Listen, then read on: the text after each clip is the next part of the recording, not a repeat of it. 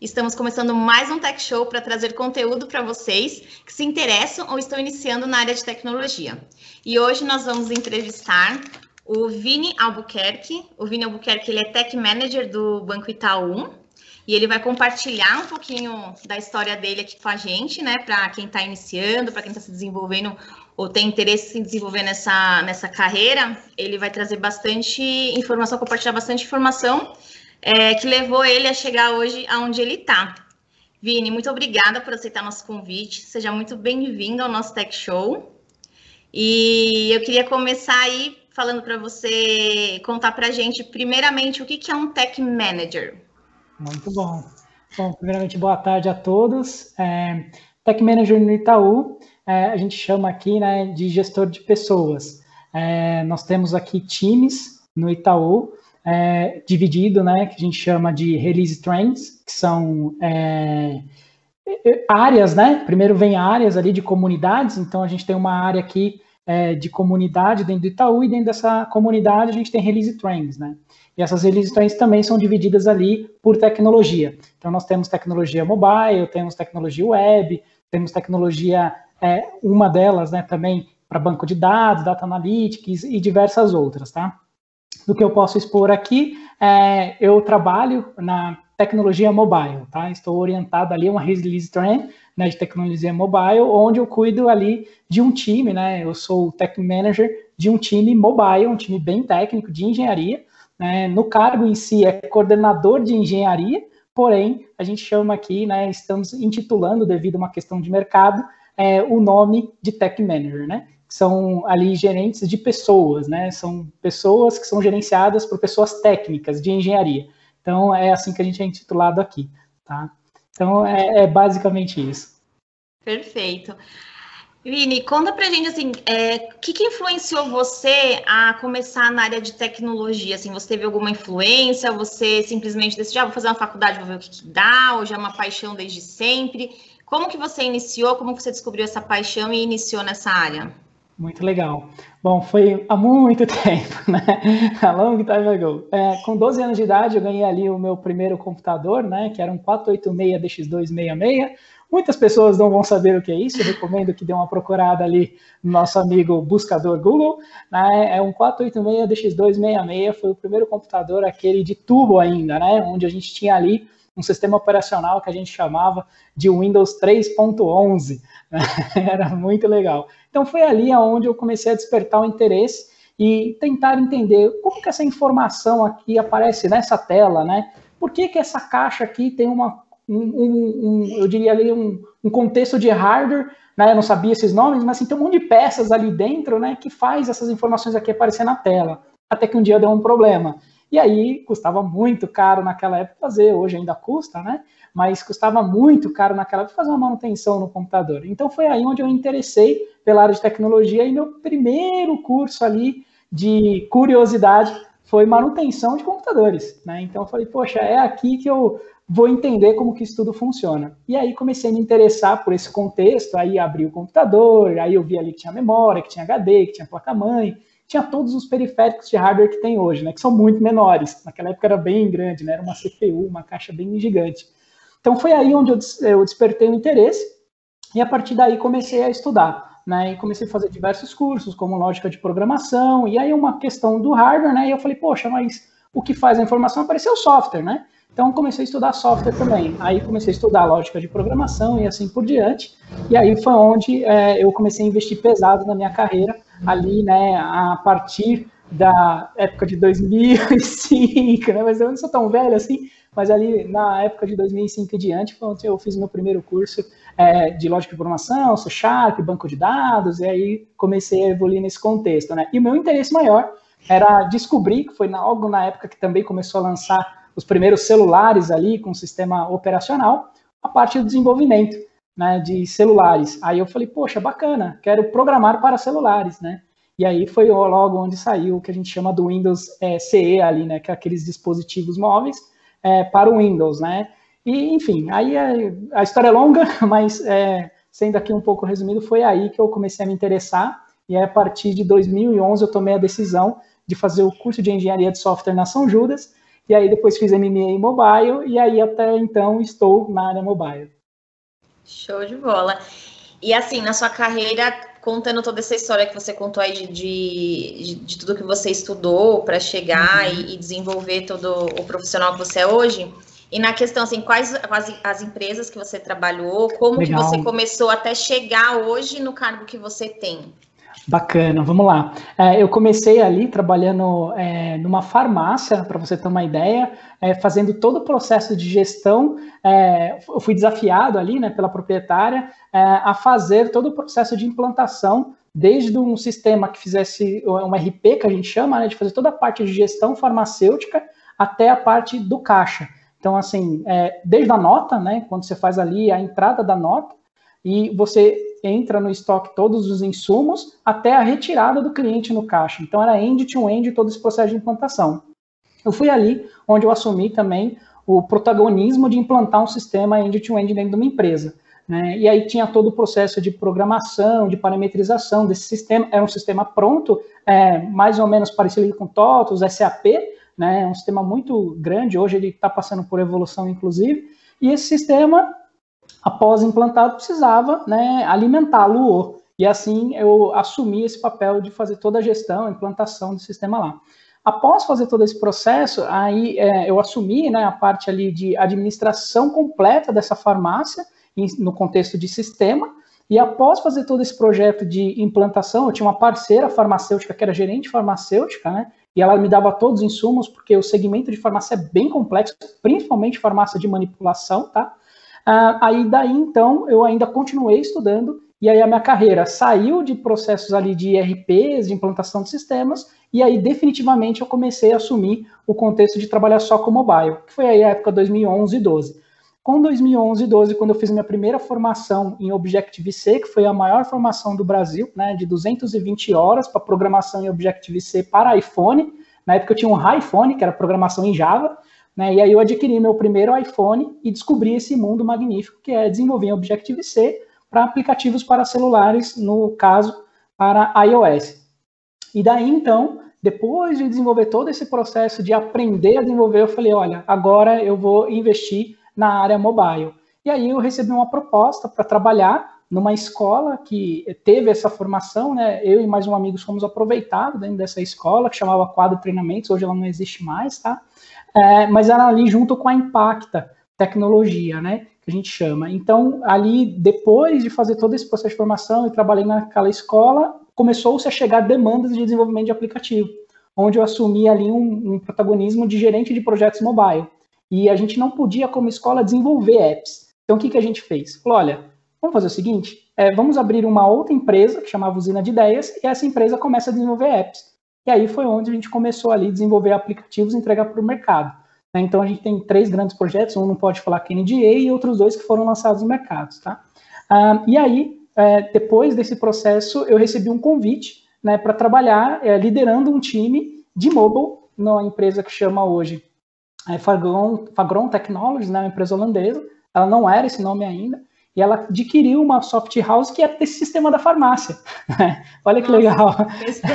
pois é. E aí, quando essa empresa holandesa assumiu né, todo o protagonismo, ela desenvolveu o RP e eles criaram uma área mobile, que foi a bolha ali, 2013 e 14, né, do contexto mobile, para desenvolver aplicativos para celular, eu aceitei o convite de ir para Jundiaí trabalhar nessa empresa. E aí eu montei ali um time mobile e a gente criou o conceito que a gente chama, que é muito conhecido hoje no mercado, que é o Omnichannel que é habilitar todos os canais digitais de entradas de pedidos para as farmácias de manipulação do Brasil. E aí eu falei, poxa, que bacana. E aí foi onde eu assumi ali um time mobile, junto com, a gente monta ali, né, o que a gente chamava de squad, e cumpria algumas determinadas missões. A minha missão estava muito orientada a mobile, mas como eu fazia parte ali da gerência e liderança, né, de inovação para esse contexto mobile, foi onde é, eu desenvolvi ali, não se assuste, a gente chegou a publicar 200 aplicativos para a área Android, e 187 aplicativos para iOS. Para você ter uma ideia. Muito bom. Foi muito legal. Tinha 3 mil, tem aproximadamente, acho que tem ainda, 3.600 clientes para farmácia de manipulação. E desses 3.600, 200 optaram por fazer apps. Então, é, a gente fez e, devido a uma questão de legislação, a gente podia, não podia criar um marketplace, que é um aplicativo como tem hoje, né? Que você tem um, um cenário ali de um app, onde todas as empresas estão. No nosso caso, não pode fazer isso lá na Anvisa. A Anvisa fala, você não pode, a gente não permite. Cada farmácia tem que ter o seu app. Então, a gente tinha um único core de código-fonte, onde a gente desenvolvia ali o que a gente chama de design system, né, no formato white label, para todas as farmácias. Então, eles têm, cada farmácia tem ali é, o seu design, vamos dizer assim, a sua cor, o seu logotipo, né? E dava para trocar algumas telas de lugar, fazer algumas personalizações, tá? E aí, depois desse contexto de desenvolver tudo isso, então minha carreira ela foi evoluindo nesse contexto, né? Desde os 12 ali, é, por curiosidade, acabei é, me apaixonando pela área de tecnologia e aí assumi né, todo esse trabalho. Trabalhei também é, no Pão de Açúcar, na parte do CPD, né, dentro desse meio termo, né, ali do 2005 a 2011, né, antes um pouquinho até, mas eu vim evoluindo nesse contexto, né? E aí, 2011 em diante, eu tomei minha decisão e falei, agora eu vou trabalhar só com mobile. E aí, quando eu fui para Jundiaí, trabalhei só com mobile, habilitando esse conceito omnichannel, e ali veio também o WhatsApp muito forte, né, na questão de link de pagamento e assim por diante. Então, a minha carreira, ela se estendeu até aí. E aí, em Jundiaí, ali já há cinco anos trabalhando nessa empresa e com a sensação de missão cumprida, eu aceitei o convite de trabalhar na terceira maior é, empresa de tecnologia do Brasil, que é o Itaú, né? Então, quando a gente fala Banco Itaú, as pessoas assimilam muito com o banco, mas o banco em si, ele tem uma área, né, que a gente chama de CT, que é Centro de Tecnologia, muito grande. E ele representa ali, se eu não me engano, tá? Eu acredito que não, terceira maior empresa de tecnologia do Brasil. Tá? Então é muito grande, é muito legal, né? E muitas pessoas não têm essa informação, e isso eu posso compartilhar aqui com vocês, né? E é bem, eu diria assim, as pessoas, né, falam, poxa, o Itaú parece ter muito legado. Muito pelo contrário, tem muita tecnologia de ponta. Nossa. é. É então, muito é legal isso. mesmo trazer essa visão de alguém que tá, porque realmente a gente não tem noção, né? Da, é, é, que você falou, quando a gente pensa em Itaú, a gente pensa em banco, né? A gente não pensa não. de toda a tecnologia que tem por trás e que precisa ter por trás, né? Sim e que é necessária, e, mas realmente a gente acaba não pensando. Muito legal. Muito obrigada por compartilhar e trazer essa experiência aí pra gente. Imagina. E fala pra gente um pouquinho assim de como você como você poderia descrever é, as mudanças, porque assim, quando a gente fala em tecnologia, tudo acontece muito rápido, né? Sim. né? Agora, na pandemia, então, a gente viu que acelerou mais ainda muita coisa, né? De fato. É, então, assim, conta pra gente, assim, é, claro, é, eu sei que é muita informação, mas, assim, as principais, assim, mudanças desde que você começou, né, a gente sabe que né, começou do, do, computador, a gente já sabe, mas, assim, o que que, é, da evolução, assim, da, da tecnologia, o que que impactou, Não. assim, na sua vida, na sua carreira, que aconteceu muito rápido com essas mudanças que acontecem na, nessa área? Legal. Vou falar um pouquinho do contexto mobile ali que está na minha área de conforto, tá? Uhum. É, tudo é, foi, aliás, até hoje é muito novo, né? Então, quando eu comecei ali nessa empresa é, em Jundiaí, é, nós tínhamos uma tecnologia que chamava Ionic Framework. E era uma tecnologia que estava é, nascendo ainda, era desconhecido. E a gente optou por ela. E ela passou a evolução. Então, assim, eu comecei com Objective-C e tive que optar por uma questão é, ali de eu diria, é, de processo, minimizar esse processo de construção, a gente optou por um framework que ele fazia, é, você faz a implementação e ele distribui para as duas plataformas, que era a Ionic Framework. Se a gente trazer para hoje, do contexto de tecnologia, a gente está falando do Flutter ou do React Native, que são tecnologias aí que estão no mercado. Ah, quando a gente fala ali do Ionic Framework, o maior desafio é como que você evolui essa tecnologia para 200 aplicativos? Né? No caso aí, quase 387 aplicativos, né? E é um por um, né? Então, quem tem na App Store, tem na Play Store, né? Então, poxa, como que você faz isso? Então, isso foi muito desafiador na carreira, sabe? Tomar esse tipo de decisão e falar, conversar ali com o diretor da empresa e falar, olha, não está atendendo mais. No contexto de tecnologia, essa tecnologia ela ficou obsoleta, ela está ultrapassada e nós vamos ter que evoluir. Né? Então, isso é, foi um, uma dinâmica assim, bem complexa de, de conseguir, né? porque envolve custo, é, envolve novas contratações e uma série de questões, né? Então, esse para mim é um, é um, grande desafio de carreira, porque você começa com o Objective-C, hoje a gente está no Swift 5, né? Então, assim, o Objective-C já não está sendo tão usado assim, você não acha mais cursos de Objective-C, mas é, Swift você tem diversos cursos por aí. E tanto a linguagem quanto a plataforma ela evolui muito rápido. Então, para a gente que é da área de tecnologia, a gente tem que sempre estar estudando, né? Para você ter uma ideia, isso eu posso comentar aqui, a gente está evoluindo o contexto de tecnologias também da empresa do Itaú, né? Então a gente estava ali no Java, hoje a gente está indo para o Kotlin, né? A gente estava num cenário ali para web de usar .NET, hoje a gente usa Angular. A gente está no hype das tecnologias de mercado, inclusive para aproveitar o máximo de tecnologia que a gente tem aí no mercado que ela tem a oferecer. Então, os desafios maiores de carreira é você tomar essas decisões, né? E ali eu, pelo menos, como o, o gestor ali do contexto que a gente chama é, de shaft lead, né? É que olha uma determinada área, é uma decisão muito complicada. Então você tem que fazer ali, estudar certinho, demora, tá? E às vezes as pessoas, ah, tomou a decisão e foi. Não, não é assim. Né? A gente faz inceptions ali que dura dois, três meses para tomar uma decisão, porque envolve toda uma questão ali de estratégia do quanto essa tecnologia vai evoluir. Né? E aí você tem que também olhar num cenário com um time de negócio, né? E a sua carreira ela está voltada a isso. Então, assim, Hoje, se a gente for falar de Flutter, eu estou estudando Flutter, né? Dizer que eu sei tudo sobre Flutter é uma falácia, não dá, né? E o meu time sabe tudo? Não. Mas é óbvio que a gente já está numa estratégia aqui de contratar pessoas que elas sabem mobile, mas elas têm ali uma tecnologia como o Flutter, por exemplo, para estar à frente ali num contexto de, olha, está vindo por aí e nós vamos implementar isso, né? Então, é um desafio de carreira não só para a gente, mas também, que somos gestores, né? Mas também para os nossos liderados eles estão também ali sempre estudando e evoluindo para fazer atender essa demanda, tá? Muito legal. E se hoje chegar um chegar um, um, um colega nosso aí que está iniciando agora nessa área, qual que era o qual que é o, o conselho que você diria assim para ele, para quem está começando, que é essencial se ter para ter sucesso nessa carreira? Legal. É, a, primeiro, tem que, assim, na minha visão, tá? Defina o que você quer.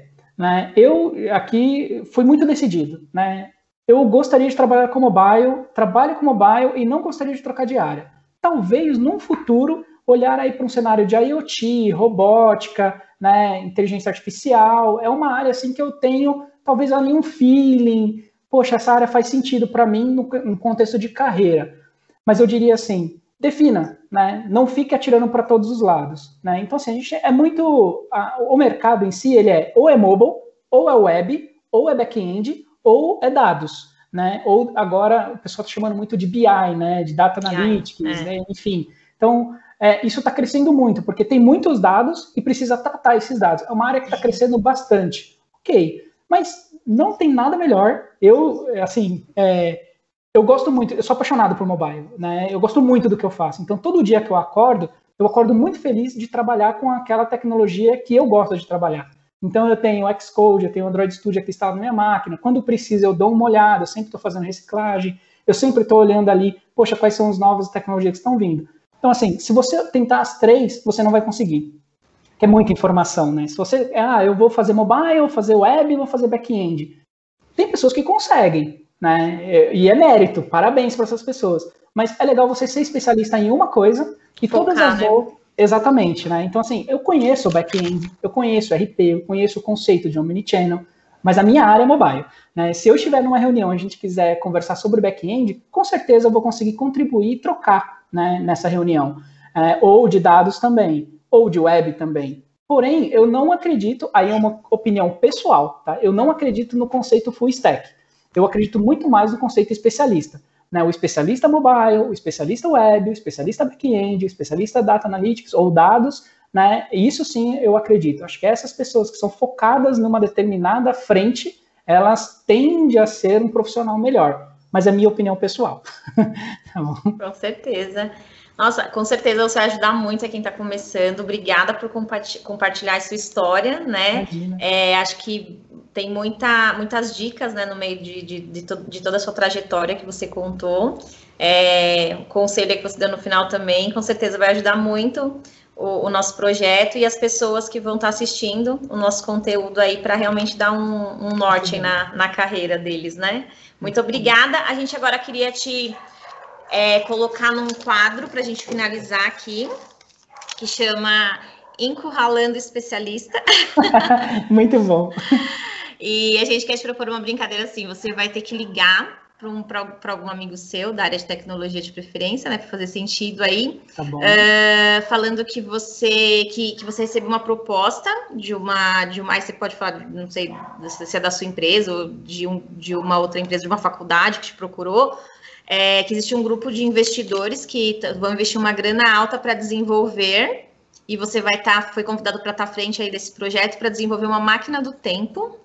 Muito bom para voltar antes da pandemia e evitar que ela se espalhe. E aí você vai convidar essa pessoa para entrar nesse projeto que você tentar convencê-la a entrar, que o, que o projeto é sensacional, que você. Uhum. Ah, no começo pode parecer loucura, mas eu ouvi a proposta dos caras, dá para fazer, e eu queria alguém para entrar comigo, eu queria que você entrasse nessa, os caras vão investir Legal. uma grana alta, alguma coisa nesse sentido.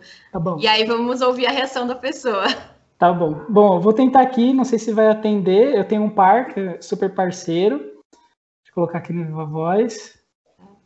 Você me avisa se está ouvindo? Eu tô... Dá para ouvir. Legal. Vou desligar meu microfone.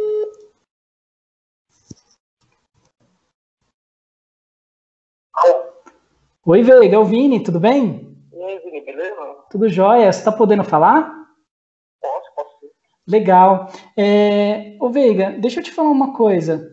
É, eu recebi uma proposta aqui, rapaz, de um, uma empresa. É, é, muito legal, tá? tá envolve um, um, grande valor de investimento. E aí eu queria ver com você se faz sentido a gente estar tá participando junto desse projeto. Eu vou te falar um pouquinho do projeto, aí você vê se faz sentido. E se fizer sentido, cara, eu acho que seria muito legal você participar comigo. Olha que legal o projeto. O projeto, basicamente, é a gente construir uma máquina do tempo, cara. O que, que você acha? Como assim, velho? Uma máquina do tempo? É, uma máquina do tempo. Como assim, velho? Uma máquina do tempo? Uma, uma máquina do tempo, Veiga. Uma máquina do tempo existe, bicho. Ah, vamos nessa. Acredita em mim aí. Toda a fé que você tem em mim como parceiro e par no nosso trabalho. De verdade, assim, eu só preciso que você aceite. O como a gente deixa para depois, fica tranquilo. Tá, eu acho. Vamos? não sei, acho que sim, sei lá. Legal. Cara, é muita grana, você vai gostar, tenho certeza. Tá, mas eu não entendi ainda, tá muito louco esse papo, velho. Não, não, você me conhece, pô, né? Fica tranquilo. É, para construir é um, é um budget que tá entrando muito legal é, não serão muitas horas de desenvolvimento, e a gente vai construir uma máquina do tempo, cara. Vai por mim, vai dar certo. Putz, cara, não sei nem o que dizer, tá? Ok, não sei. Perfeito. Poxa, muito bom, Veiga. Cara, obrigado, viu, pela confiança. Mas, cara, você não vai falar mais nada? Tipo, é isso? É isso, só preciso que você aceite. E confie em mim. Ah, eu acho, Vini, não sei, velho. Tá bom, então. É isso? Só você quer ouvir meu sim? É isso? É isso. Muito obrigado, Veiga. Falou, beleza, cara. Um abraço, tchau, tchau. Falou. Sensacional! Esse é o Vini Albuquerque, Tech Manager e vendedor de máquina do tempo, de projeto de máquina do tempo. Muito, Muito bom. bom. Isso que é passar confiança, olha só. Isso. Você conseguiu encontrar alguém para desenvolver uma máquina do tempo. É isso aí. Muito bom, muito bom. obrigada por participar da nossa brincadeira. Obrigada por participar do nosso Tech Show. Foi um prazer enorme, tá? Igualmente. Um abraço, gente. Um Sucesso abraço. a todos. Tchau, tchau. Você também. Tchau, tchau.